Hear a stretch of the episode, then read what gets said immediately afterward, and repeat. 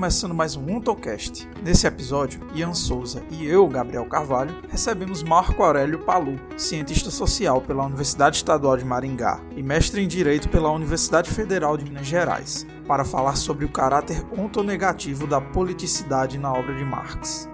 Mas antes de começar, gostaria de falar da nossa campanha de financiamento coletivo no Apoia-se. Acessando apoia.se barra ontocast, você faz doações a partir de um real e ajuda na manutenção e melhoria do nosso podcast. Conheça as nossas faixas de metas e recompensas. Doando a partir de R$ reais, você tem acesso ao grupo de apoiadores no Telegram, onde pode conversar com os membros do podcast para tirar dúvidas, pedir indicações e fazer sugestões de pauta. Doando a partir de R$ reais, além do grupo, você participa das lives do podcast e doando a partir de 20 reais, além do grupo e das lives, você também concorre ao sorteio de livros e brindes comunistas. Conheça também o nosso parceiro, o Clube de Livros Pagu. No Clube de Livros Pagu, você faz um apoio e recebe em troca algumas recompensas. Com 10 reais ou mais, você recebe acesso aos cursos do Clube Pagu. Com 63 reais ou mais, você recebe um livro revolucionário, um brinde surpresa e entrada grátis nos cursos e palestras. Com R$ 95,00 ou mais, você recebe dois livros revolucionários, brinde surpresa, entrada grátis nos cursos e palestras e o autógrafo dos autores. Fiquem agora com Ian Souza, eu, Gabriel Carvalho e Marco Aurélio Palu.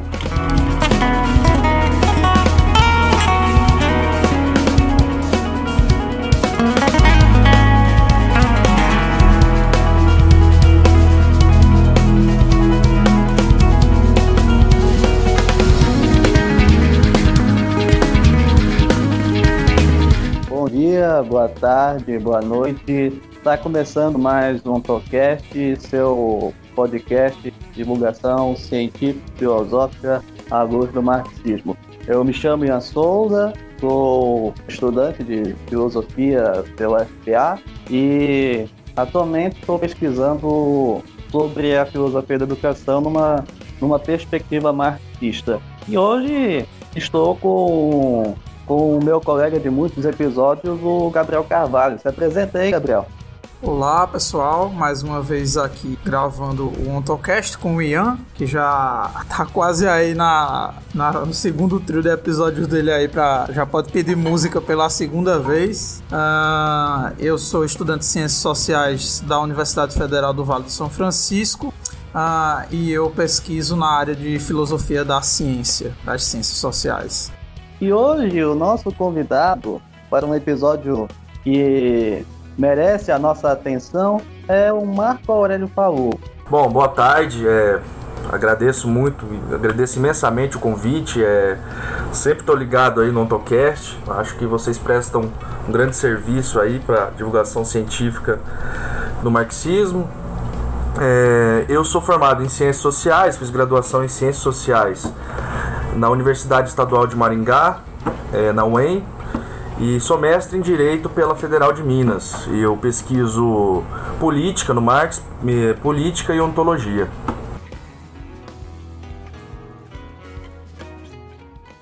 Pois bem, chamamos o Marco Aurélio Palu principalmente porque ele é um especialista em um assunto que há muito tempo já queríamos gravar, que é sobre a ontonegatividade da política em Marx. O Marco Aurélio Palu chegou a escrever a sua dissertação de mestrado baseando-se na crítica da, da filosofia do direito de Hegel. E a ontonegatividade da política foi discutida pela primeira vez com o filósofo brasileiro já falecido, o José Chazin. Então, Marco Aurélio, a partir de agora você já tem, você o palco é todo seu para você agora. Opa, bacana. Bom, é, o que eu vou começar esclarecendo uma coisa, né? Assim, eu, inter, eu vou intercalar a minha fala aqui com as citações e, e alguns apontamentos metodológicos é, e algumas observações minhas sobre o assunto. Porque eu acho que muita coisa já foi dita, né? Tem muita coisa já escrita, o chazinho, tá? Os textos estão aí disponíveis para quem quiser ler. Então, é, recentemente eu vi que do ano passado para cá algum, o tema da ontonegatividade surgiu e alguns mal entendidos, na minha opinião, foram sendo levantados, né? Então eu vou tentar me ater a mais a, a limpar o terreno, né? E, e, do que do que propriamente falar do que o Chazinho já falou, né? Não vou tentar aqui ficar chovendo no molhado. Tudo isso já está escrito, né? E outra coisa que eu vou que eu vou fazer aqui na, na minha fala, eu vou eu organizei um roteiro de, no qual eu vou ler ele, então talvez fique um pouco truncado. É, nisso eu já peço desculpas de saída, né? Então vamos lá. É, por que a determinação ontonegativa da politicidade, né? Por que esse termo? Muitos dizem ser um termo muito complicado. Bom, eu considero ele um termo bastante preciso na, na, na, realidade, né? Porque ele evidencia a natureza ontológica da reflexão marxiana. Ou seja, o termo alude à natureza da politicidade. A politicidade, que é entendida aqui, vamos dizer assim, o termo politicidade desse de todo esse termo, ele é entendido aqui muito próximo do que Gramsci chamou de aparelho de hegemonia, né? Então, é, politicidade aqui é, pode ser entendido como que aquilo que é superestrutural, né? aquilo, que determina, aquilo que determina diretamente a prática coletiva dos homens. Então, compreende tanto as instituições quanto as atividades políticas da sociedade civil, né? as atividades mais é, gerais, fora, do, fora do, do Estado. Né? Então, vamos lá, o direito, a imprensa, enfim, tudo aquilo que no Estado e na sociedade civil interfere nos arranjos nos rumos coletivos da sociabilidade humana, né? É, sobre isso é bom pensar que a política não é feita só pelos, pelos poderes instituídos do voto, né? Não só executivo, legislativo, né? Mas também pela imprensa e pelo judiciário, né? Eu acho que, que a gente teve um caso recente no Brasil, nosso país é, ele, ele faz questão de lembrar isso diariamente para nós, né? 2016 isso ficou muito claro, né? Com o papel da imprensa e do ativismo judicial aí, é, o que foi feito foi feito política, né? Então, é, extrapolou-se os limites é, prescritos dessa, dessas esferas aí. Então aqui não, isso não tem nada de excepcional, né? Isso é bom dizer que isso não tem nada de excepcional. Como é entendido por certa esquerda legalista que defende o Estado, suposto Estado democrático de direito. Então não é golpe. O que ocorreu não foi golpe, o que ocorreu foi política. Foi uma política da forma tradicional, no sentido maquiavélico ali. E, e no nosso país ela é autocrática, né? Então, voltando ao termo ali, né? É, por que ontonegativa? Porque remete à ontologia. Ou seja, o esclarecimento de que a análise de Marx, o chazinho ele sempre remete a Marx, né? Ele, ele quando ele cunha o termo, ele está lendo Marx, né? ele está remetendo diretamente aos textos do Marx, citando a todo momento, é, que a análise de Marx ela nunca é uma mera exer exercitação teorética, ela nunca, nunca é um, só uma, uma teoria da política, né? algum tipo de meditação racionalista, né? transcendental. É uma, é, não é uma forma idealista ou logicista de pensar a política. Isso é importante frisar porque o termo é original do Chazin, né? Então, é, outros falam em concepção negativa, outros ainda falam em concepção negativa da política. É, o termo determinação autonegativa é do Chazin, mas outros falam em concepção negativa. Isso é bom lembrar também, né? Porque o Chazin não está sozinho no barco. Eu, tô, eu tô, lembro aqui do Atílio Boron, do filósofo argentino, do, do Norberto Bobbio, né? Do filósofo político. E mais próximo do chazinho, Mesaros, né? Que fala um termo complicado também, né? Porque isso fica só com chazinho muitas vezes, né? Se ele fosse prolixo. O Mesaros fala em tripla negação da política. E aí, a gente investigando assim, a história do marxismo, a gente vê que até a Rosa Luxemburgo tem uma passagem da Revolução Russa que ela, ela diz que a política é negativa. Então, assim, é, isso é importante reconhecer, né? Porque isso não é assim. Não é muito segredo, né? Quem vai investigar a obra do Marx vai ver o que, que é a natureza da política ali.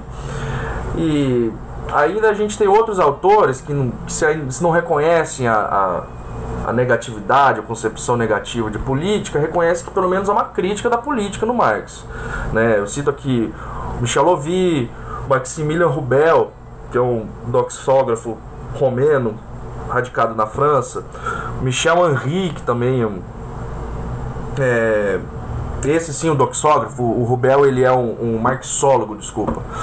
É, o, o, Michel Henry, esse último, ele chega a falar em crítica da essência do político, né? Então, o que é mais ou menos simples de reconhecimento, né? Falar em crítica da política. É porque o Marx ele anuncia isso no, em 43, um, na, naquelas cartas que ele troca com, com, com, com Hug. Que, que ele diz que na Alemanha a crítica da religião já foi feita pelo Feuerbach e agora importa realizar a crítica da política, né? Então é por isso é, é, importante começar com isso, porque qual seria a especificidade, os traços comuns, né, dessa negatividade da política entre esses autores, né? Nisso é bom demarcar que os críticos dessa concepção, como ficou famoso entre os marxistas aí, aqui eu retomo algo que foi, ficou muito famoso ano passado aí, né, em grupos de Facebook, alguns textos vieram aparecer em blog, né?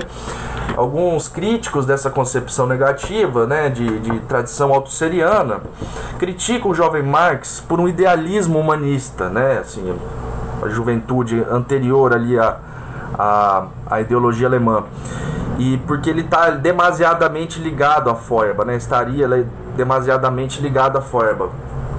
Isso é coisa que começou com Engels ali no aquele texto de 1888 que ele vai falar do Feuerbach, que, que ele vai falar que todos éramos Feuerbachianos, né?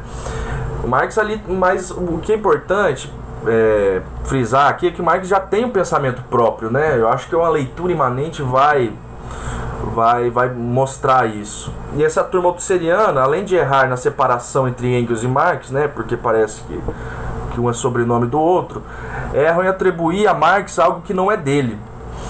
Marx sempre teve um brilhantismo próprio. Mesmo na fase rigorosamente idealista, né, anterior a 43, a coisa é bastante única. Há uma teorização própria, destacada dos outros neo-hegelianos. De modo que não é possível reduzir a formação do pensamento de Marx àquela tríade economia política inglesa, socialismo francês e idealismo alemão, como ficou muito famoso pelo marxismo da Segunda Internacional. Né? A partir desse entendimento, se dá de ombros para a juventude de Marx, pois a coisa já estaria superada nesse esquemão trinitário. Né? São de fato as melhores manifestações da época e merece a atenção dele, né? O, economia política, socialismo francês idealismo alemão como ele mesmo reconheceu nas glosas marginais, num trechinho ali. Mas isso é uma passagem muito esparsa e episódica para postular uma tese de que é, são as três fontes né, que o Marx bebeu. Ora, o Althusser, ele explora o período no, no livro que ele dedica né, por Marx mas não, não percebe que a coisa é muito mais complexa. A gente sabe que o pensamento de Althusser é bem distante da ontologia do ser social. Né? Nessa altura do campeonato a gente já sabe disso. Sendo ligado, inclusive, a Heidegger na crítica ao humanismo ali, né? Do, na crítica que ele faz ao humanismo. Aqui vale um parênteses metodológico, né? Aqui eu vou fugir um pouco da, da autonegatividade só para bater nisso, mas ao mesmo tempo guarda relação. É ponto pacífico entre os marxistas o reconhecimento de que o Estado é determinado pela sociedade civil, o modo pelo qual os homens produzem e reproduzem a sua existência. A tese da política de Marx ficaria reduzida a esta inversão que Marx fez com o pensamento de Hegel, uma, uma espécie de, de, de inversão mesmo, né? de colocar, de, de, de pegar o Hegel e virar de ponta cabeça, né? de colocar no, no lado direito, por assim dizer onde através dessa inversão teria se aberto o materialismo, né? Marx, ou seja, Hegel idealista, Marx materialista. Pronto, é isso a inversão então resolvido. Althusser não percebe a natureza ontológica da reflexão marxiana e com isso perde a sua especificidade. Muita coisa que é de Marx, ele enxerga a influência de Feuerbach. Marx dialoga com Feuerbach e outros hegelianos, como a gente sabe utiliza categorias comuns a eles, mas flexiona elas de maneira própria, com sentido próprio. Veja, a própria identificação de que na fase juvenil, na juventude, Marx opera uma inversão materialista é simplificadora. Aliás, o pessoal parte sempre de uma passagem do prefácio à segunda edição do Capital para falar disso. Agora não me lembro se é prefácio ou pós-fácil. É, isso dá para conferir depois. É, mas há um erro de tradução ali, né? É, o correto na, é, em, em Hegel, a dialética está assentada, repousa, está posta sobre a cabeça, então acima da cabeça, né? Isso é importante notar aqui, porque a confusão parte de uma tradução na edição de O Capital da Abril Cultural, em que a última frase foi eliminada. E na edição da de Fel, na civilização brasileira, também é complicado, porque comparece na tradicional distorcida versão pela qual temos que, em Hegel, a dialética está de cabeça para baixo. Essas traduções, elas não dizem no que consiste qual é a natureza desta inversão da dialética. O que é feito pela eliminação do conteúdo preciso da frase, ou seja, de que a dialética hegeliana é uma dialética da cabeça, ou baseada na cabeça, do ou baseado no pensamento, na razão, faculdade de pensar, no entendimento. Ora, no prefácio ou no pós-fácio aí, o Marx não refere diretamente uma inversão. Ele não está falando que ele é contrário de Hegel, mas ele aponta ou denuncia, antes disso, criticamente, o caráter, o elemento do qual esta inversão é extraída. Melhor ainda, ele diz que a dialética hegeliana, repousando sobre a cabeça, seria uma exposição das formas gerais do movimento do pensamento, e assim tal se apresenta sobre o invólucro mistificado. Na sequência do raciocínio de Marx, é que aparece uma proposta de inversão, não propriamente uma constatação de inversão. É necessário virá-la para descobrir o caroço racional do invólucro místico. Passar da cabeça às coisas, eis a proposta de inversão marxiana né? Uma inversão de natureza ontológica aqui, né? Não se trata de fazer inversões no interior do método dialético de Hegel. A coisa é diferente. Como queriam os neo-hegelianos e como queriam, como querem alguns hoje em dia, né? Mas se trata de passar da plataforma do pensamento à plataforma das coisas, para descobrir o caroço racional na dialética de Hegel. Isso para não dizer que no mesmo prefácio ou pós-fácio Marx diz que seu método não é só diferente, mas é o oposto do de Hegel. Ou seja, não é contrário, ele é o oposto. Isso, isso é muito importante, porque o mesmo Hegel, né, ele vai tratar na, na ciência da lógica, nas determina, determinações de reflexão, a questão da identidade de identidade e não identidade. Ou seja, o oposto de Hegel, não é o contrário de Hegel. Portanto, não se trata de pôr de pé a dialética hegeliana, que estaria invertida na especulação. Se trata de abandonar os logicismos e partir para a lógica da coisa, de captar a lógica específica do objeto específico. No plano filosófico, isso representa a ultrapassagem tanto de Hegel como de Aristóteles. Né?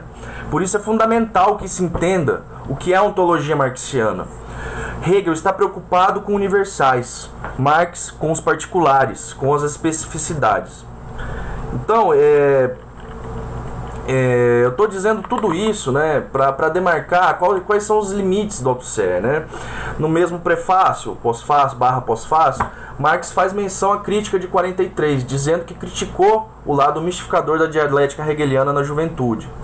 No texto está claro que Marx fala da diferença específica, ele usa esse termo, né, empresta de Aristóteles, da coisa analisada importando mais de fato a lógica da coisa do que a coisa da lógica. Como diz Lukács, todos os enunciados concretos de Marx, se interpretados corretamente, isto é, fora dos preconceitos da moda, são ditos em última análise como enunciados diretos sobre certo tipo de ser, ou seja, são afirmações puramente ontológicas. Isso é importante dizer para os autosserianos aí, né? Não só eles, é, mas Lukács ainda tem um, tem um problema, né? O Lukács ele ainda ele padece de algum logicismo, por assim dizer, porque quando ele vai analisar o jovem Marx, ele insiste numa inversão materialista também. Ele enxerga no Marx ali é, uma inversão entre é, idealismo e materialismo o que, o que eu considero que perde a especificidade da coisa. Voltando ao nosso tema aqui, que eu acho que o parênteses foi longo. Isso tudo eu abordei para falar de como é importante partir da determina, determinação ontonegativa como chave de entendimento da ontologia marxiana, ou melhor, seu estatuto ontológico, segundo Chazin, né? Então, dizer que o Estado nasce da sociedade civil é dizer que o Estado é resultante da divisão social do trabalho, para essa concepção, para essa determinação. E esta tem a origem no baixo desenvolvimento das forças humanas, aquilo que Marx chamou de pré-história da humanidade. Esta condição é aquilo que impede os homens de determinar coletivamente sua existência de modo pleno. Então, ao contrário de ser o resultado do que melhor a sociedade produziu, como que é a tradução, a, tra a tradição ontopositiva da política, né, de, de larga tradição, é, ou aquela entidade capaz de regular a sociedade para indivíduos, para que, para que indivíduos não se matem quando deixados à própria sorte. Penso aqui no estado dos contratualistas, no estado robesiano. É, então, o Estado e toda a esfera política que se desenvolve em seu entorno são a expressão oficial, para citar Marx ali na Miséria da Filosofia, de uma debilidade, de uma fragilidade humana, dado o baixo desenvolvimento das forças produtivas. As forças e capacidades humanas que emanam da interatividade natural dos indivíduos e se coagulam fora, se coagulam fora deles, entre outras formas estranhadas, como a religião ou capital, e na medida que essa separação se faz plena, é pleno também o Estado. Então, assim, o Estado ele é coágulo de forças humanas alienadas, né? é, entre, entre os homens e suas capacidades sociais, entre indivíduo e gênero humano. Então o Estado ele é, ele é sintoma desse estranhamento. Veja, algo, algo que é muito importante demarcar aqui. O Chazinho ele é pioneiro nessa descoberta, né, na descoberta da determinação autonegativa. Lenin e Lukács, por exemplo, beiraram a coisa. Né, eles bateram na trave, por assim dizer. Mas estiveram impossibilitados da constatação clara dela. Lenin, o Estado da Revolução, analisa o texto de Marx sobre a Comuna de Paris e diz que a Comuna seria algo de tipo diferente do Estado. Mas também, mais à frente, é... Mas também, mais à frente, ele, ele fala que no mesmo texto, o em estado de tipo comuna. Ora, isso é bastante dúbio. O entendimento de um estado de tipo comuna pode gerar é bastante complicado. E daí para falar em estado operário e justificar uma série de atrocidades é um passo. Isso é, algo, algo que Marx rechaça com força no programa de Gotha. Né, programa de Gotha. Que o, em, falar em estado operário é algo que, que é impossível, né? Outra coisa que Lenin corre, falar em Estado burguês. Marx fala em Estado burguês poucas vezes. É Estado político, propriamente político, Estado como tal, entidade política abstrata. Não esse ou aquele Estado. Isso estava posto já em 43 e 44, como a gente sabe. E a gente também sabe, Lenin não conheceu os textos de juventude. Ao menos ele não cita, né? Porque os anais franco-alemães foram editados ali pelo, pelo Franz Mehring. Além disso, o que se seguiu na realidade russa foi contrariando a tese do livro e relegando o livro a um episódio teórico. Lukács, ao final da vida, formula a tese da democracia da vida cotidiana, com base nos conselhos, mas sabemos que nunca rompeu a questão do partido político como vanguarda e a defesa intransigente da União Soviética. Ele levou isso até o final da vida, né? E então é preciso ser justo com eles para e para usar a dicção aqui da, da Esther, da Esther Weisman, o pensamento de, de Marx teve um destino trágico durante o século XX. Isso é importante dizer, né? O pensamento do Marx ele tem um destino trágico no século XX. No mesmo momento que Marx e Engels fala é, em ditadura do proletariado, né? Aquele, isso gerou uma série de, de, de, de equívocos também, né? De que quando Marx e Engels falam de ditadura do proletariado, ali estaria a teoria do político deles, né? Então, assim, é, isso é complicado também, porque não há positividade do político, né? Então, nos momentos que ele falam do, do, do, da ditadura do proletariado, que não são muitos, digo de passagem, eles estão demarcando o caráter transitório e negativo, no sentido aqui, negativo, de destrutivo do processo revolucionário. Engels fala que não há, não há nada mais autoritário que uma revolução.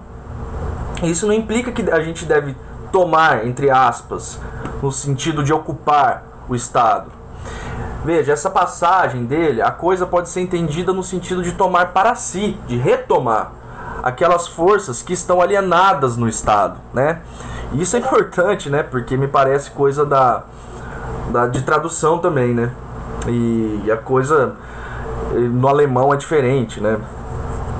Então, assim, o Estado, assim como o capital, é uma relação social. Ele pode ser retomado, ele pode ser trazido de volta. É, Marx fala a todo momento em sua obra, ele vai, vai, falar de que é preciso retomar as forças políticas, né? Desde a, sobre a questão judaica, a miséria da filosofia, é, nos manuscritos é, econômicos filosóficos, na Guerra Civil em França, né? É, o programa de Gotha. Então, assim, ele, ele nos estatutos né, da, da Internacional, ele vai deixar muito claro que a a, a, emancipação dos trabalhadores é obra dos trabalhadores, né? Então, ou seja, não tem um Estado enfiado no meio. Então, é, isso é importante frisar, né? É, que a questão da tradução do alemão, que é zurück, que é trazer para trás, né? Trazer para si, é, é, é importante. A política é alienação, mais precisamente, autodeterminação humana na forma de alienação. E por isso ela é nociva, né? Porque ela é uma forma autodeterminada só que alienada, né? Então, assim, ela é ela é a expressão das melhores vontades, das melhores forças humanas, só que de uma forma alienada, né? Em, em uma esfera estranhada que é o Estado. Isso também é importante demarcar, né? A política é uma formação ideal, uma forma de consciência que nasce de uma debilidade humana, sintoma de uma alienação entre indivíduo e gênero humano enquanto forma de consciência, é produto e não produtor. Portanto, a política ela não cria nada, não tem esse poder, né? não tem essa potência. Quem faz isso são os homens produzindo em sociedade, né? produzindo e se reproduzindo em sociedade. É, a atividade econômica, né? o que cria. É, o que cria a realidade, por assim dizer, são os homens é, produzindo e se reproduzindo em sociedade. Então, é, ao mesmo tempo, é, a política é capaz de, de, de, remeter do fenômeno à essência, né? Que a gente está falando da, da miséria da política. Mas a política tem uma potencialidade. Né? Marx não é um anarquista, né? Eu já vou falar disso, mas a política ela é capaz de remeter do fenômeno à essência, né? Fazendo a mediação entre indivíduo e gênero humano, entre a esfera fenomênica da circulação econômica e a esfera do mercado da interatividade social, ou seja, a esfera do mercado, a interatividade social da sociedade civil, né? a interatividade da sociedade civil, onde as individualidades estão dispersas na figura do cidadão proprietário privado e nivelados pelo direito. Então, a, é, ela passa dessa esfera do cidadão à esfera produtiva, onde os indivíduos estão postos diretamente pela sua classe social como trabalhador burguês. Então a política ela tem essa capacidade né, de, de, dizer, de desalienar também. Né? Então assim, a luta política, um, onde os, os homens adquirem consciência de, sua, de seus conflitos sociais, assim como é dito no prefácio de, de 1859. Então aqui tem uma, uma ideia de que ideologia, né, é, a política como uma ideologia também não é, não é só falsa consciência, né, mas é uma consciência produtiva, por assim dizer, né? A política, mesmo uma forma de alienação, tem essa potência emancipadora de trazer para o campo social originário as contradições que a geram. Coisa que o direito, por exemplo, não é capaz de fazer, né? Vocês entrevistaram recentemente o professor Vitor Sartori. Ele brilhantemente já explicou isso. Na miséria da filosofia, Marx vai, fa vai falar que o direito é o reconhecimento oficial do fato, e que, portanto, é caudatário da política, né? Por, por ser reconhecimento oficial do fato, algo que, que ele vem depois, né? Do que já do, do, do que é consumado. No mesmo texto, Marx vai falar que a política é a expressão oficial do antagonismo da sociedade civil. Então, assim, ele, tá, ele tem expressões bastante próximas, né? Para demarcar a heterogeneidade dessas esferas entre direito e política. Mas ao mesmo tempo a coisa é complicada, né? É, Marx não despreza as tarefas políticas. Marx sabe que toda luta social é uma luta política, no mesmo texto, né? Na Miséria Filosofia. E grifa isso com toda a força ao longo de sua obra. Importante frisar também que na questão do político, na obra de Marx, a coisa é ainda mais complicada, dado que ele não escreveu o livro sobre Estado, né? embora ele tenha anunciado em alguns momentos. Isso, ele, isso fez com que vários pensadores marxistas procurassem derivar as determinações políticas das econômicas, né, numa espécie de mecanicismo, né, é, quando não economicismo, um politicismo. É, não se sabe se o Marx escreveu esse livro, né, até, até hoje a Mega não, não, não publicou nada nesse sentido. O, que, que a gente tem é que ao final do livro 3 ele deixou inacabado o capítulo sobre classes sociais das quais poderia pensar o assunto. E daí partiu, né, e daí os autores partiram para o conteúdo do prefácio de 59, onde aparece a metáfora da infraestrutura e superestrutura. É uma forma reducionista de ver o assunto, no meu ponto de vista. Ainda que é, ontonegativa, a política possui um papel importante na sociabilidade humana, não podendo ser pensada de forma esquemática e mecânica. Uma outra forma de abordar o assunto foi, to foi to tomar passagens esparsas contidas em documentos problemáticos, como o Manifesto Comunista, no qual consta a tese da instrumentalidade do Estado, né, em que o comitê, em que é o comitê de assuntos comuns da burguesia ou é o instrumento de repressão de uma classe sobre outra. Isso é repetido fartamente, né, pelo Engels na vida dele. E o marxismo da Segunda Internacional o segue, né? Então, assim, daqui surgiram teses problemáticas na quais o Estado poderia ser ocupado, né? Ou ainda tomado, algo que eu já falei aqui, né? Para uso repressivo por parte do proletariado. Muitos gramscianos partem dessa tese. Lembro aqui de Carlos Nelson Coutinho e defende. Essa tese existe no Marx. Não estou falando que eles defendem ela, né? O que eles defendem é que a tese marxista do político estaria no autor no, no, no, no Gramsci, né? No, no, no, autor siciliano ali, com a postulação do Estado ampliado e uma espécie de simbiose com a sociedade civil. Gramsci é interessante, é preciso fazer justiça é, a ele, que esteve preso quando escreveu, né? É, principalmente quando ele fala de hegemonia, eu acho que ele é muito interessante para pensar o político, numa chave marxista. Mas é preciso que, que se diga que ele conheceu pouco sobre Marx. Né? No, nos seus cadernos do cárcere, ele fala mais sobre Maquiavel do que sobre Marx. É, enfim, do que se sabe, o livro sobre Estado, anunciado por Marx, é, é, traria no título Crítica da Política e da Economia Política. Então aqui é anunciado ao longo do título que a crítica da política precederia a da economia política. Marx não escreveu esse livro, é, esse livro que ele prometeu. E no plano anunciado, em 57, ele já muda a exposição nos Grundrisse ali, né? Colocando o Estado ao final né, do plano. É, há um anúncio também no, no prefácio dos manuscritos econômicos filosóficos, nos quais é importante é, que os, os, planos de juventude do Estado constava explícito né, é, essa, essa, esse plano de fazer um, um, uma crítica da política. Né? Isso em boa parte foi realizado né, do, do planejado em 45. Aqui eu não vou não vou listar para não, não me perder nisso, mas é, os textos de juventude ele, ele, ele, ele já ele tem bastante coisa já exposta do que ele planejou. É, questão sobre é, partido político, é, constituição do Estado, dos direitos do homem, é, enfim, sobre nacionalidade. Tem muita coisa ali que já, já dá para achar na, na juventude, né? Sobre Revolução Francesa, etc. É, então, assim, é, o importante destacar aqui é que o Marx vai tratar mais detidamente da gênese histórica do Estado da política ao final da vida, né? isso nos manuscritos etnológicos, né? Falar como que o Estado começa, né? Onde ele surge. Ao passo que na juventude, Marx notou primeiro a maturação histórica de seu objeto.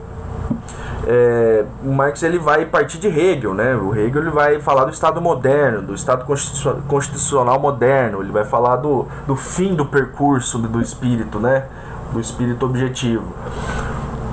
Por isso, o plano de redação de uma obra deste nível foi sempre muito complexo, né?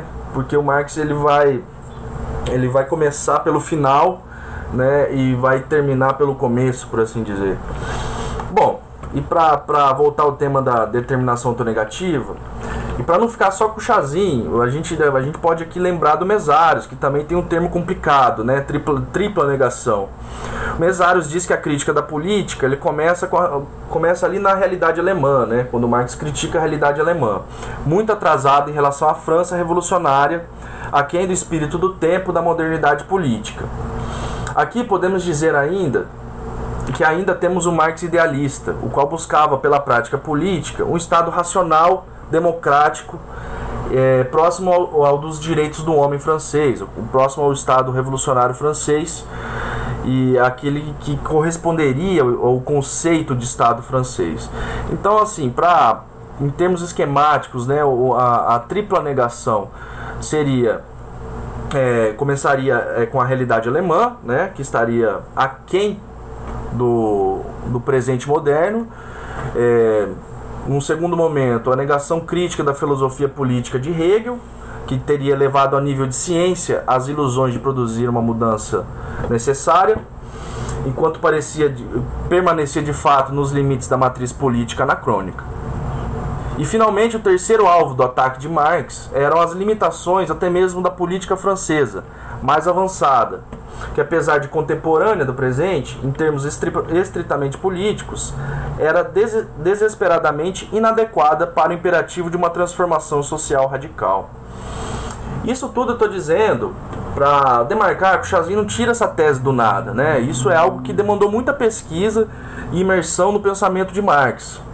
Algo que ele insistiu com muita coragem, enfrentando com muita resistência, inclusive antipatia, né? Porque não é uma tese fácil de engolir. não foi, pelo menos, né? Então, Chazinho é o primeiro pra, a chamar atenção para isso, né? Para a determinação autonegativa da politicidade.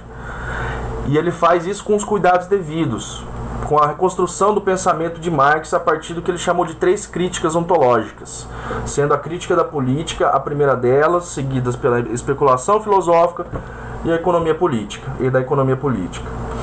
A crítica da política não ficaria restrita à fase juvenil, mas estaria disposta ao longo de toda a obra, até o final da vida.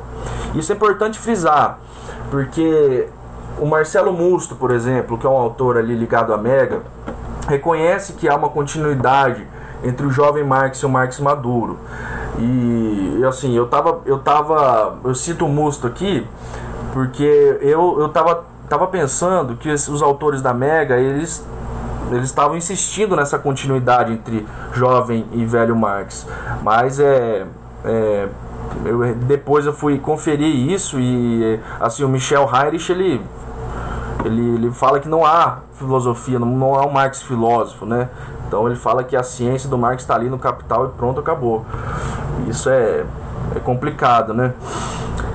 É, então acho que nesse, nesse primeiro momento é isso, né? Se vocês quiserem aí intervir. Então, Marco, eu queria que você falasse mais um pouco sobre essa questão ah, dessa determinação autonegativa, né? Da política nos textos do Marx, mais especificamente sobre isso.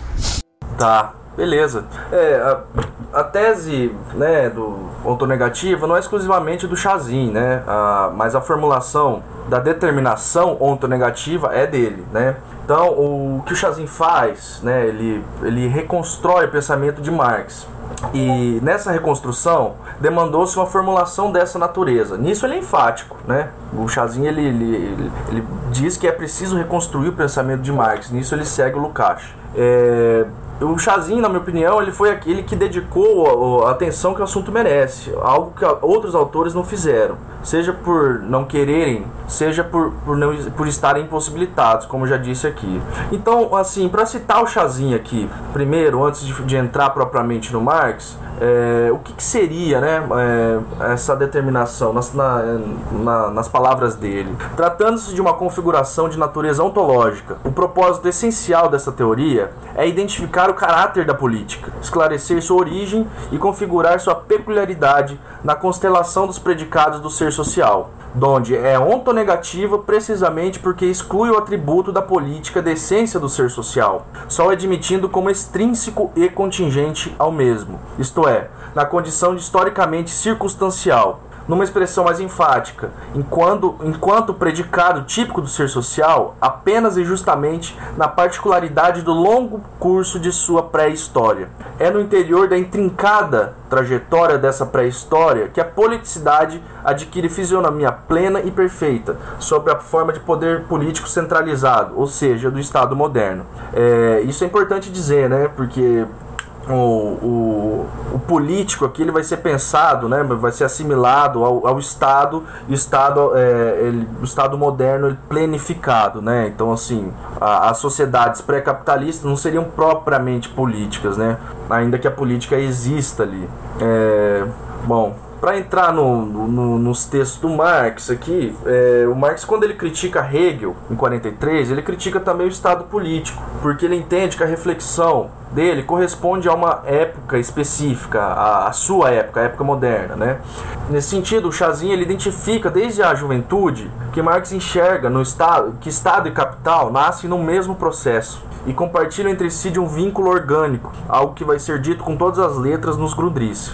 O Estado político pressupõe a propriedade privada e a divisão social do trabalho, as classes sociais, sendo resultado de uma debilidade humana e não das suas melhores qualidades, como eu já disse aqui. Certamente pode-se falar de uma autonomia do Estado, uma esfera própria do político, mas essa nunca é plena, nunca paira sobre a sociedade, né? É antes parte constitutiva dela, parte determinada, e portanto não é capaz de resolver os seus problemas, mas somente administrá-los. Isso é, é, algo que vai estar posto é, vai estar posto com todas as letras ali na, nas glosas de 44, né? É um texto que, que o pessoal passa reto, né? Assim, que, que não, não, não explora ele a contento no, no, meu, ponto de vista, né? É, inclusive o Lukács. O Lukács não, de, não dedicou muito, é, muito, muita atenção para esse texto, né? Então, é, o Marx ele reclamou nesse texto que até os políticos radicais e revolucionários, né? Tô, já estou citando o Marx que abre aspas, até os políticos radicais e revolucionários já não procuram fundamento do mal na essência do Estado, mas numa determinada forma de Estado, no, no lugar da qual eles querem colocar uma outra forma de Estado. Do ponto de vista político, o Estado e o sistema da sociedade não são duas coisas diferentes. O Estado é o sistema da sociedade. Então, para é, para demarcar isso, né? Não existe o que, que, que poderia se, se, conceber como uma autonomia do político, né? Então, é, para Marx era imperativo sair do ponto de vista político. Ele já identificava aqui, né?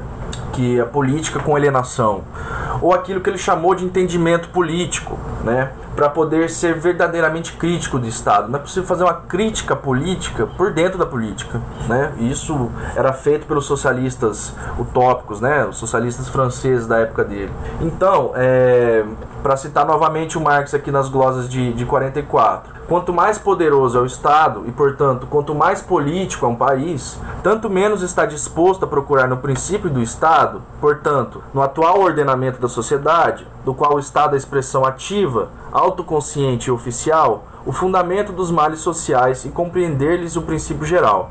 O intelecto político é político exatamente na medida em que pensa dentro dos limites da política. Quanto mais agudo ele é, quanto mais vivo, tanto menos é capaz de compreender os males sociais.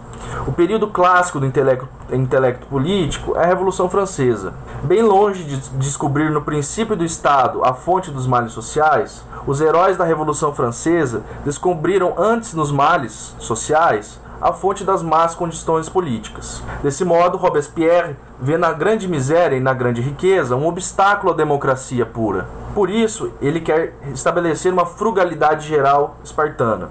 O princípio da política é a vontade. Quanto mais unilateral, isto é, quanto mais perfeito o intelecto político, tanto mais ele crê na onipotência da vontade, tanto mais é cego diante dos limites naturais, espirituais da vontade. E, consequente, consequentemente, tanto mais é incapaz de descobrir a fonte dos males sociais. Veja, é aquilo que eu já disse. A política é autodeterminação na forma de alienação. Né? Marx é muito claro quanto a isso. Né? Ele é, é a melhor expressão da, das capacidades humanas, só que é, a, ao mesmo tempo é a perda delas. Né? É, é, é, um, é, é, vamos dizer assim, é, é, a extrusão delas, né? Então, assim, essas forças sociais que são geradas na interatividade dos homens, elas estão alienadas, coaguladas no Estado. Então, aqui para o Marx, né, é, é, a questão não é negar a política, né, mas superá-la. Né? Então, assim, por isso que o Chazin fala em metapolítica. Né? Nisso ele segue de perto os textos do Marx. Né? A revolução é social, mas ela tem um ato político. Um, e o ato político ele é, ele é simplesmente destrutivo. Né? Tão somente destrutivo. A revolução política é, é entendida por Marx como aquela que, que pensa nos interior dos, dos, limites do capital, que ela, que ela fica nos, no interior dos limites do capital, aquela que muda uma forma de governo por outra e se restringe a transformações no Estado. Enquanto que a revolução social é, a revolução social ela visa a superação da divisão da divisão social do trabalho, da propriedade privada, dos meios de produção, do capital, das classes sociais, enfim, do patriarcado. E portanto a superação também do Estado. O Estado vai junto com tudo isso, né? Eu acho que isso quando os socialistas, né, os comunistas vão falar da, da transição, eles pouco falam que o Estado vai ser, supera, ser superado, né? eles falam mais da superação do capital. Ou falam que o Estado vai ser superado e não, não detalham muito bem isso, né? Assim, de, dizem de passagem. O Marx, segundo Chazin, ele desenvolve análises sobre a política que não são de tipo propriamente político, ainda que tratem sobre política. Veja, isso é Marx, né? Essa, é, essa é a tematização do Marx, né? É o mesmo que ocorre com outras esferas como direito, por exemplo. Marx não toma política por central, mas nem por isso ele não tem uma tematização sobre a política e as tarefas da política. A luta dos trabalhadores contra o capital é a política, certamente, mas, mas é porque se situa no interior das relações sociais existentes que assumem caráter político porque se dão sobre a base da divisão social do trabalho, propriedade privada, Estado, etc. No entanto, essas lutas pretendem ter como horizonte a emancipação humana por meio da revolução social e não somente se limitar à esfera da política. A luta dos trabalhadores é essa, para o Marx, né? a da revolução social. Veja, isso é um, um, golpe também na visão esquemática de etapismo, né, que, que graçou aí por, por, por, e ainda graça, né, por, pelo marxismo. O Marx na carta Vera Satsulit, no, no, no, final da sua vida, fala que é possível trocar de pele sem se suicidar, né, que ele usa a metáfora da cobra. Ou seja, não é preciso passar pelo modo de produção capitalista, pela acumulação primitiva. Não é preciso ter o Estado numa transição socialista. É possível, passar da comuna russa para o socialismo. Claro que você aí tem uma articulação internacional, você tem. Não, não é questão nacional puramente tomada ali. Mas não, a gente não precisa da acumulação primitiva e do Estado para fazer uma, uma revolução, né? Marx aqui está demarcando a importância da política, mas ele quer ir além dela. Né? Durante a sua atividade como dirigente político, nos anos 40 em diante, né, em 48 ali eu penso, ele criticou severamente aqueles militantes que recusavam a luta política, mesmo a eleitoral. Ele tem um texto chamado Indiferentismo Político, em que ele, que ele, ele fala que é preciso tomar, é, sei lá, tomar partido aí no, na, na, nas eleições, né? Ele não fala para para tomar as eleições por central, mas ele, ele vai ele não vai se, abster da, né, de, de, das eleições burguesas. Nos estatutos da, da Internacional, isso aparece claramente também. A política é importante como um meio à emancipação econômica das classes trabalhadoras. É, portanto, objetivo primordial a que todo movimento político deve subordinar-se como meio mais claro ainda é as tarefas políticas que ele enxerga na Comuna de Paris. Ali no, no texto sobre a Comuna de Paris está muito claro também, né? É, como que a comuna foi as medidas que a comuna foi adotando sobre mandatos revogáveis sobre a questão do salário né é, isso é muito importante né assim então assim tem tem tarefas políticas né a, política ela é importante nesse sentido e aí, é, e quando a gente fala em política, a gente está falando em classe social também, né? Porque a gente está falando em, em antagonismos. Isso, isso vai aparecer ali na, na miséria da filosofia, em que toda luta de classes é uma luta política.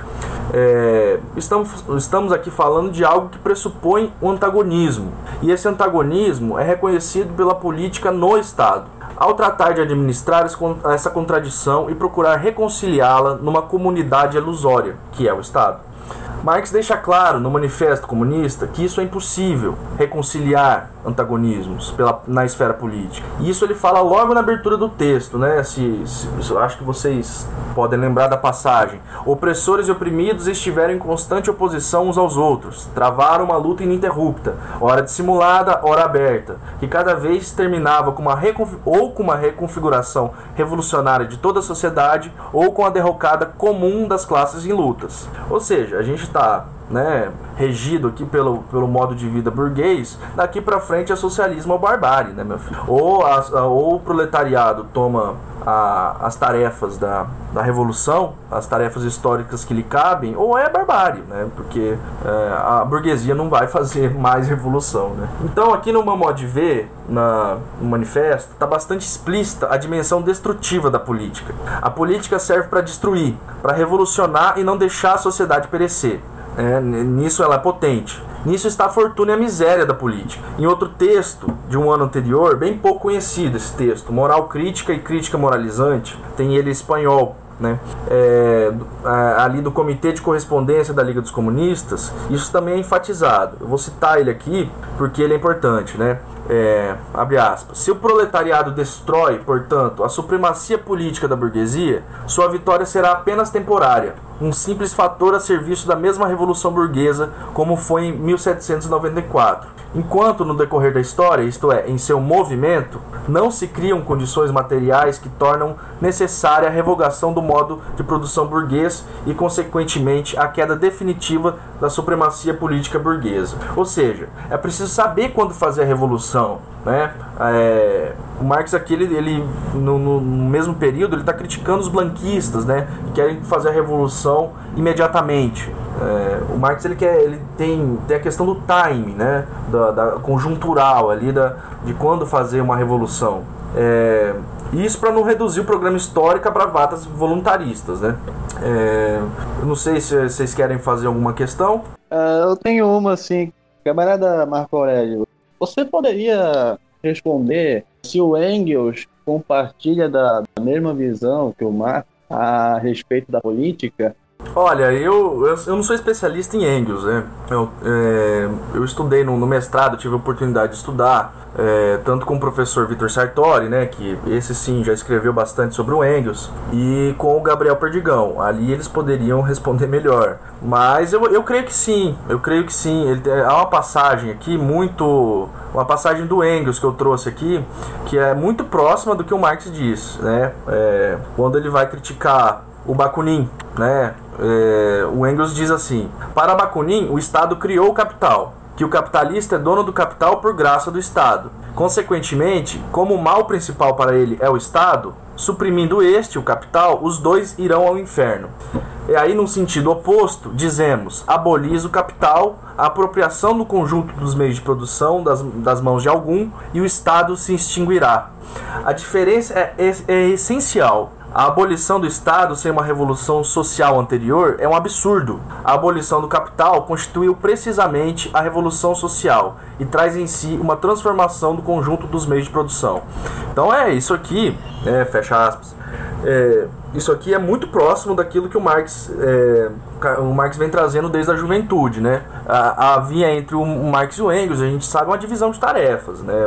E o, o, o, Marx ele tem uma, uma tematização, é, por assim dizer, mais é, imanente né? Então ele vai colocando as coisas, ele vai tematizando as coisas, é, passando por elas, né? Ele não, assim, é inclusive o Engels quando vai organizar o Capital, ele que põe os tópicos, né? Ali no livro 2, no livro 3. E porque um, pro Marx ele vai ele vai passando, né? Então assim, é, à medida que a, que a análise vai pedindo, ele vai trazendo os elementos, né? E estudar Marx é um desafio por isso também. Mas e o, e o Engels ele já mais é, sistemático, né? Mais organizado, por assim dizer. Ele é, no, nos anos 40, por exemplo, ele tá ele tá, ele tá falando sobre obras históricas ali. Isso é sobre a luta de classe na Alemanha, né? Assim, isso é uma divisão de trabalho entre, entre os dois. E eu creio que sim, eu creio que a, que a visão de política de Engels é, é, é muito próxima da de Marx, muito próximas. Não sei se da, daria para cravar uma, uma determinação tão negativa no Engels, porque ele tem aquele prefácio no final da vida, né, do, em que ele diz que a, a luta das barricadas já não, já está superada, né? Ele fala que a, a questão de, de, de, de fazer luta eleitoral, etc. A luta parlamentar, desculpa. É, enfim, eu não sei, não sei dizer mesmo, assim, cravar, mas eu acho que, que é muito próxima de Marx, né? Engels estava viveu mais de 40 anos próximo do Marx, compartilharam é, muita coisa, né? Então acho que, que sim. É, então, é, só para seguir aqui com, a, com as obras do Marx, né, e, e demarcar como que a política ela tem esse potencial é, ela, ela é negativa, mas ela tem esse potencial que é destrutivo e ela age na história, né, em momentos muito especiais, né, assim. Então, assim, a política do ponto de vista do Marx, né, a metapolítica, né. Então, a gente não está falando aqui de política burguesa, desse é, desse cretinismo parlamentar, por assim dizer, né. É, então, assim, na Miséria da Filosofia é uma passagem muito interessante, né? Já que a gente está trazendo os textos aqui. Cito aqui: A organização dos elementos revolucionários, como classe, supõe a existência de todas as forças produtivas que possam engendrar-se no seio da sociedade antiga. Isso significa que após a, a ruína da velha sociedade haverá uma dominação de classe resumida num novo poder político? Marx pergunta. Não. A condição da libertação da classe laboriosa é a abolição de toda a classe, assim como a condição da libertação do terceiro estado, da ordem burguesa, foi a abolição de todos os estados e de todas as ordens. No curso de seu desenvolvimento, a classe laboriosa substituirá a antiga sociedade civil por uma associação que excluirá as classes e seu antagonismo, e não haverá mais poder político propriamente dito, já que o poder político é justamente o resumo oficial do antagonismo da sociedade civil. Veja, o Marx aqui está grifando com toda a força, né? Eu acho que para quem tem dúvida é só ler. É, é, não haverá mais poder pro, político propriamente dito, né? Porque a sociedade civil que o gera não vai mais existir. Então isso é, isso é importantíssimo, né? Isso é importante demarcar nesse, nesse tópico. É, num, outro texto, no final da vida, isso, isso é importante lembrar porque o pessoal confunde ontonegatividade com anarquismo, né? Então, assim, o que eu tô querendo insistir aqui é, é que não tem nada a ver com isso, né? Está muito longe. A meta política não prescinde da política, não está aquém da política, né? É, num, num texto, no, no final da vida, o, o, um, depois do Capital, o Marx ele vai falar contra o Bakunin, né? É, sobre, a, sobre a questão ali da, das formas de representação, né? O Bakunin está acusando os marxistas de, de, de, de quererem é, dominar o proletariado, né? Dominar politicamente o proletariado pela representação política, mas o Marx está defendendo que a delegação de, de, de, né, de, de, representantes ela é, ela é necessária. Né? Ela é, sem isso é impraticável fazer é, a luta social. Isso está ali no seio da, da internacional. Eu vou eu vou citar aqui o Marx, né, que ele já começa xingando o Bakunin. Asno, ladainha democrática, delírio político. A eleição é uma forma política que existe até na menor das comunas russas. E no Artel, o caráter da eleição não depende desse nome, mas das bases econômicas, dos contextos econômicos dos eleitores. E assim que as funções deixarem de ser políticas, não haverá nenhuma função governamental. 2. A repartição das funções gerais se tornará uma questão técnico-administrativa. Não otorgará nenhum domínio. A eleição não terá nada de seu atual caráter político. Então, novamente, muito claro, né? É, e assim, muito próximo daquilo que o, que o Engels também tratou ali, né? Contra o Bakunin. Então, assim, é, é muito sintomático isso, né? Porque o, o pessoal que, que, que, critica o Marx por trazer uma. Uh, o, o Chazinho por trazer uma, uma uma espécie de anarquismo ali nessa concepção tá totalmente equivocado e não, não leu Marx, né? E, e é isso, né? Acho que é por aí. Então, para a gente continuar, mais uma pergunta aqui, que geralmente as pessoas têm uma concepção sobre a natureza da politicidade na humanidade como sendo uma coisa, entre aspas, natural, né? Vamos falar que, ah, porque o ser humano é um animal político, ou politicon. E isso claramente é algo equivocado, né? A gente sabe da história da humanidade, a gente sabe que a política é algo, primeiro que é algo recente na história da humanidade, também porque a gente sabe que o ser social não, não, não, se, não se resume a isso. Então eu queria que você falasse por que, que o animal político ele não pode ser considerado como ser social, né? Porque, é, melhor dizendo, por que, que o ser social não pode ser reduzido a um, um animal político? Bom, é, primeiro eu agradeço a pergunta, é uma ótima pergunta. Assim, é, é uma, é uma pergunta que merece uma tese, né? E eu acho que ela é central para entender o pensamento do Marx. Então, assim, é, essa questão do animal político, ela, ela, aparece na obra do Marx ali em 43 numa troca de cartas com o Hug, que ele, o, o ele é um, um, um hegeliano que ele traz também o, o Aristóteles, né? É, no sentido de modernizar o entendimento dele era que o entendimento político seria capaz de modernizar a Alemanha é, e torná-la co contemporânea do presente histórico que, que, eles tinham como conceito do francês, né? Então assim é, era o idealismo deles ali. Então a intenção deles era humanizar a Alemanha através da política, com base no experimento francês. Tudo era novidade ali, né? Tudo a Revolução Francesa tinha trazido esse espírito do tempo. Então você se compreende, né, a motivação deles. Mas na mesma carta, o Marx diz que, e, já, já contestando a miséria alemã, ele chama o mundo alemão de mundo filisteu, que, que seria impossível né, realizar um mundo político no, no, nos, no, nos moldes do, do, do da, da, da, sociedade francesa. Na crítica a Hegel, na crítica de 43, o Marx eh, ele vai relacionar o que ele chama de gênero humano né, é, o, com, com democracia. Né? Então ele vai associar gênero humano né, nesse texto com, com democracia, é, no mesmo sentido que está ali na carta. Né? Então, é, no sentido de que é, é a, de, a democracia seria capaz, capaz, capaz de realizar a humanidade, né? aquilo que é de melhor no humano. Então, é, mas ao, ao mesmo tempo há um tensionamento ali, né? O gênero humano se coloca por fora do Estado. O Marx ele, ele critica o Estado, mas defende a política, né? É um tensionamento. O Marx rompe com o Estado político hegeliano como instituição racional, com os estados do direito do, com aquele estado dos direitos do homem. Mas essa ruptura não é, é essa ruptura é definitiva com o Estado. Aqui a democracia é algo que se coloca diretamente na interatividade da sociedade civil. A questão da totalidade. Segundo Marx, uma sustentação própria da sociedade civil que é capaz, que é capaz de realizar suas mediações políticas por si mesma. Isso que ele chama de, de democracia. Né? Enfim, verdadeira democracia, como ele, como ele põe. Né? Enfim, é uma identidade entre político e social e, e é, é a retomada do político pelo social já aqui. Então, assim, essa questão ali que eu, que eu já trouxe é, de retomar, né? Eu até citei a carta do Engels para aproximar os dois, de, de que isso aparece, né?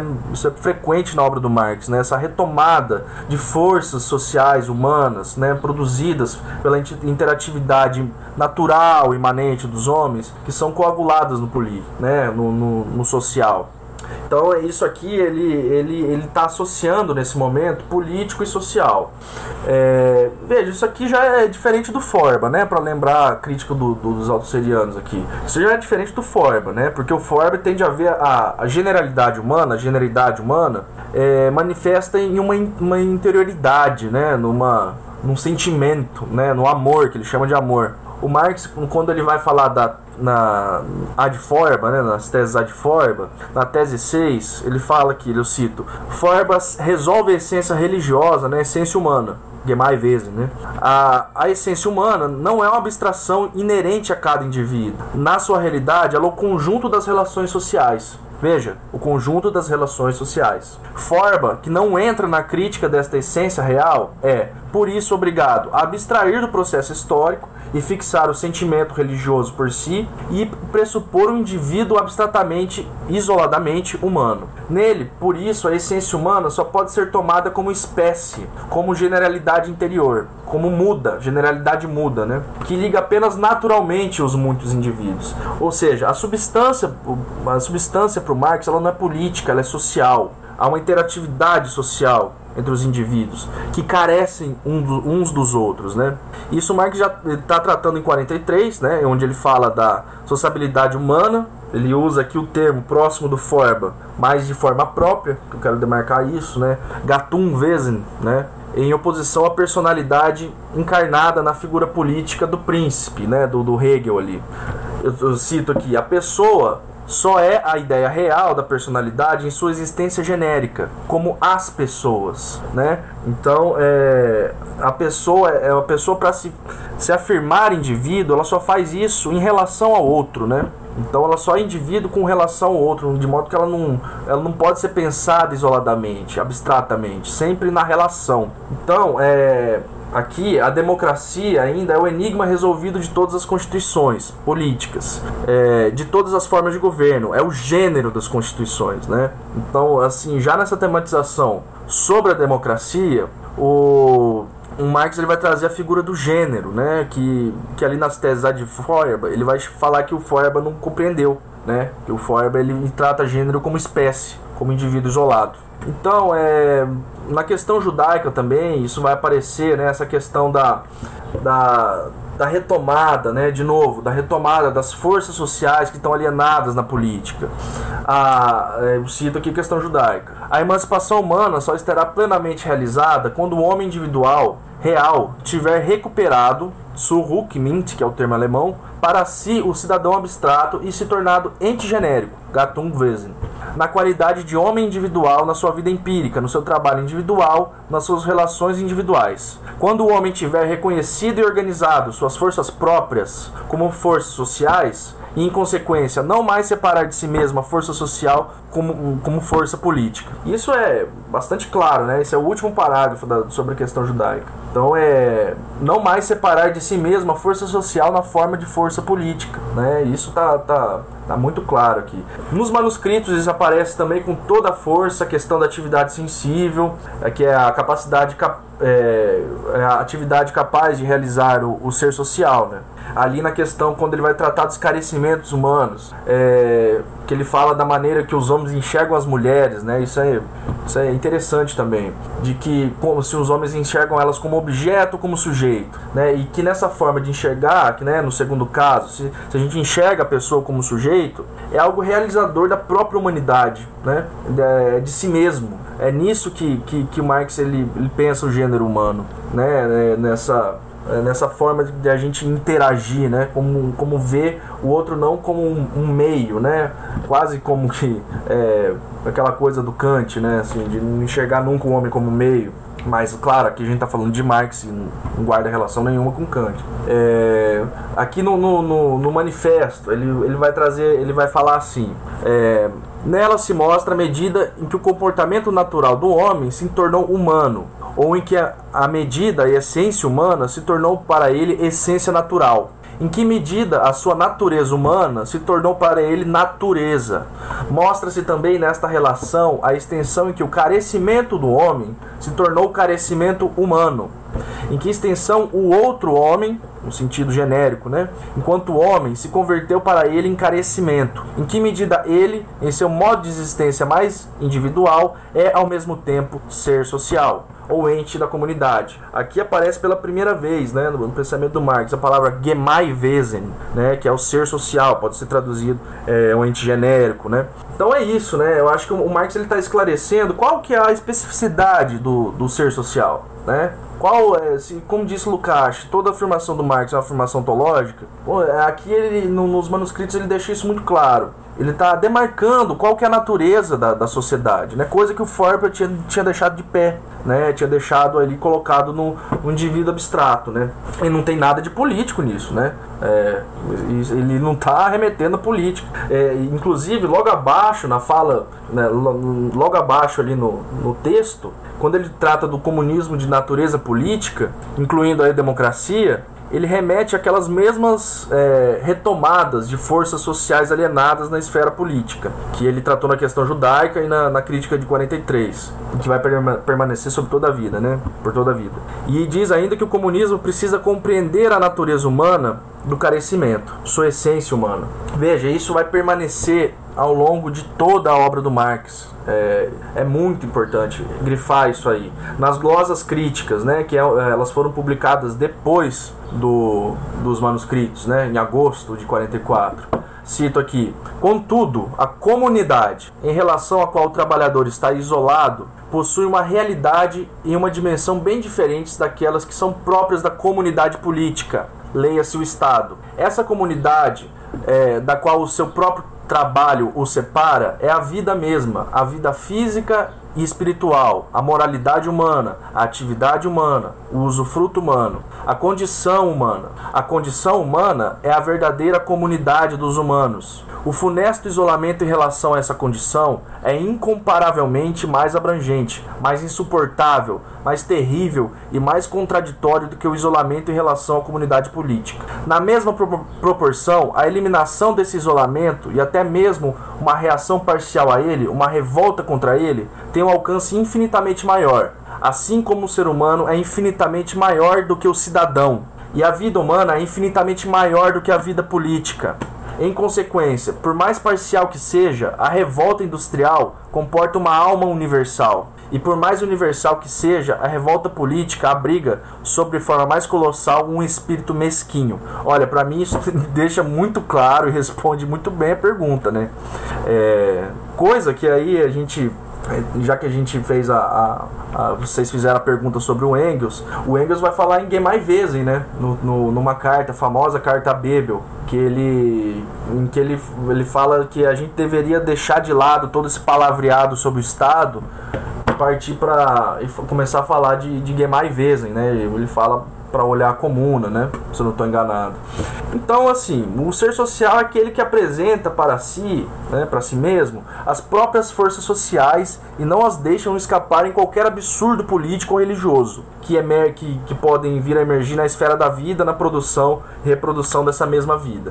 Na ideologia alemã, veja, uma conexão materialista dos homens entre si, né? é a conexão que depende das necessidades e do modo de produção e que é tão antiga quanto os próprios homens. Uma conexão que assume sempre novas formas e que apresenta assim uma história, uma história própria, sem que precise existir qualquer absurdo político ou religioso que também mantenha os homens unidos. Então, para que política, né? Para que política para manter os homens unidos? Isso é o Marx que está dizendo, né?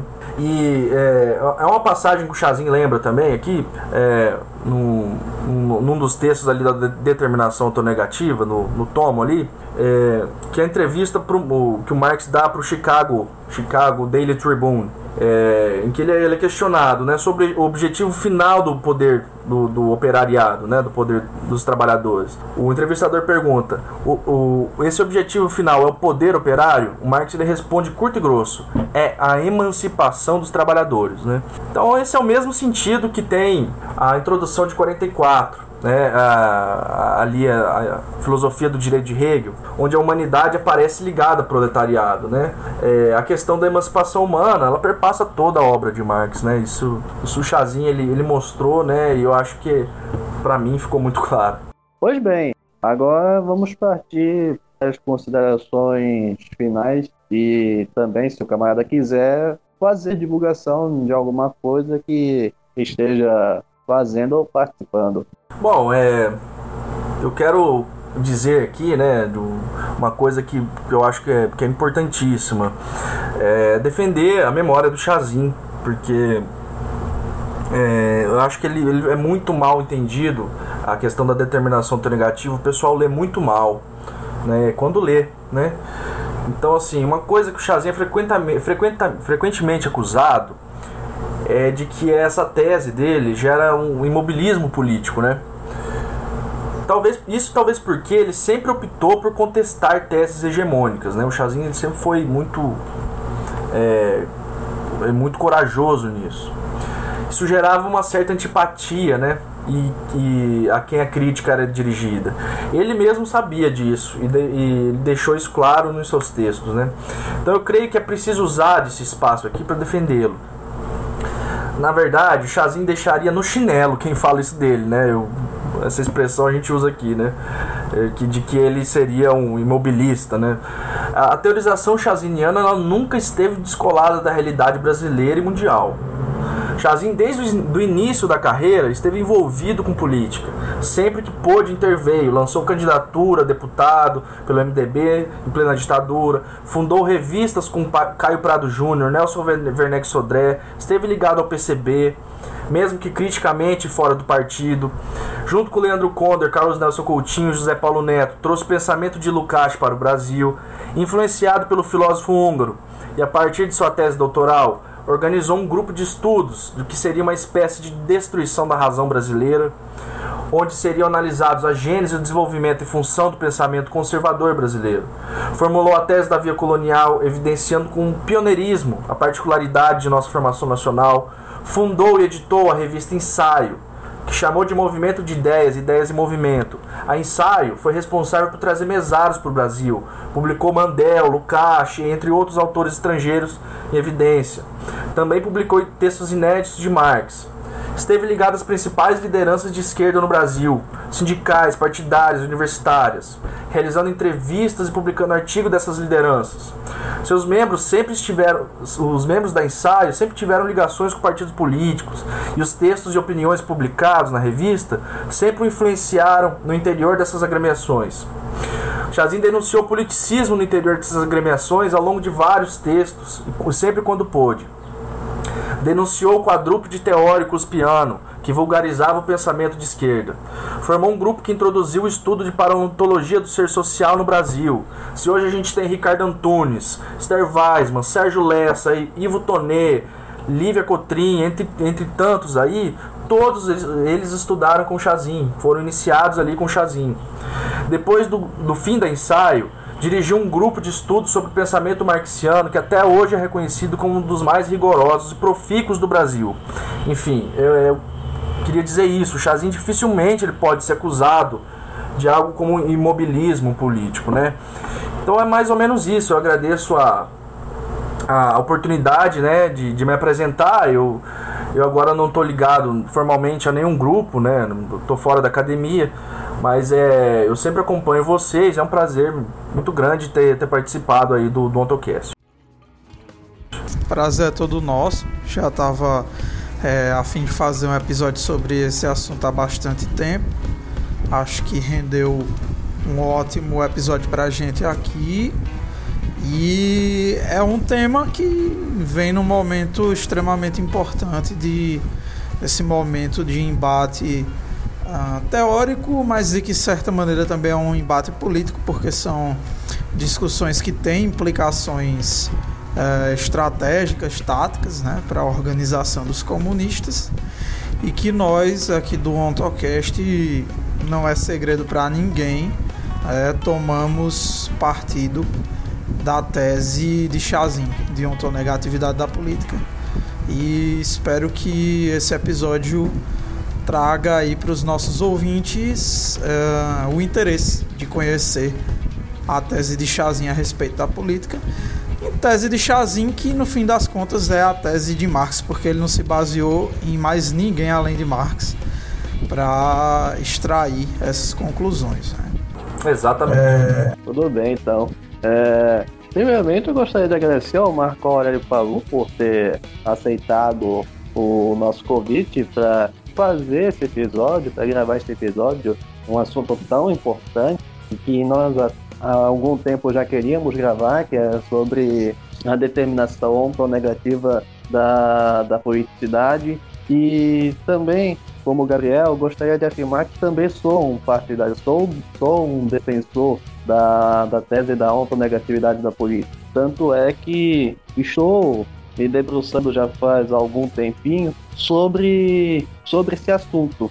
E aliás, o, e aliás, eu acredito que o Chazinho está correto em, em afirmar que existe uma ontonegatividade da política em Marx, porque há trechos do, da, na própria marxiana que corroboram essa tese. E, e também gostaria de afirmar que também concordo com, com o camarada Palu sobre, sobre de que devemos defender a, a memória do, do, do José Chazin e, e elucidar de uma vez por todas que Chazin nunca foi um, um imobilista político. Quem afirma que Chazin foi um imobilista político, um academicista, provavelmente essa pessoa nunca conheceu a história do Chazin, nunca conheceu sobre a sua história de vida, sobre a sua história de luta política.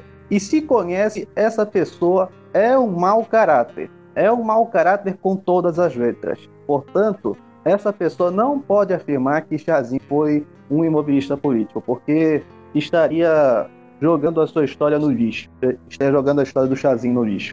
Portanto, é isso que eu tenho de considerações finais por hoje. Eu cara foi pra Moçambique, pô, colaborar com a luta anticolonial. Onde é que o cara desse imobilista? Tá maluco, pô? Pois é, também ele participou do, dos movimentos pela defesa da escola pública e foi inclusive vice-presidente. No começo, né? Com Florestan Fernandes, que eu esqueci de mencionar ali. Isso, isso. Ele foi vice-presidente da, da organização das manifestações pela, pela escola pública. Como é que se pode afirmar que, que Chazi foi um, uma pessoa presa à academia, Exatamente, eu acho que quem fala isso dele não chega nem o chinelo dele, sabe? Então, assim, isso precisa ser dito com todas as letras também. Tem gente aí que, que não entende o, o, o, o, que é o pensamento de Marx e que o Marx fez teoria a vida toda. O Chazinho ele segue de perto que o, o, o que o Marx foi, assim. É, tanto nas intervenções ali no Miséria Brasileira, quanto sobre a própria obra do Marx, o Chazinho sempre foi uma pessoa muito séria, né? E muito rigorosa. Então, assim, não tem essa distância entre teoria e prática. O Marx ele fez teoria toda a vida, né? Então, assim, o também teve ligado a vários movimentos, várias organizações e quem diz isso dele, na minha opinião, não chega nem aos pés. É, com certeza. Essa pessoa que quem diz que Chazinho foi um academicista, um homem que nunca participou da, da luta política, essa pessoa ou é ignorante ou é mau caráter. Ou é uma dessas coisas. Aliás, tem tem um artigo, tem um artigo entrevista muito bom que, que inclusive foi feito pela, pela Esther Weisman e pelo, pelo Antônio Rago Filho, que contam sobre a história de vida do Chazin. Esther Weisman e Antônio Rago, que foram as duas, que foram as duas pessoas mais próximas do Chazin. Então eu gostaria de, eu gostaria de recomendar muito esse artigo para quem quiser conhecer um pouco mais sobre a história desse desse filósofo brasileiro, desse filósofo marxista que é tão falado, mas ao mesmo tempo é, é tão desconhecido entre os marxistas.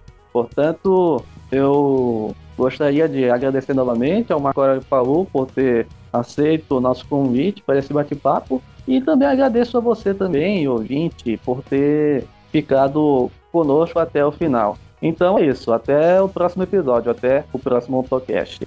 Agradecemos a sua audiência, sua paciência. Até o próximo episódio. Um bom momento a todos.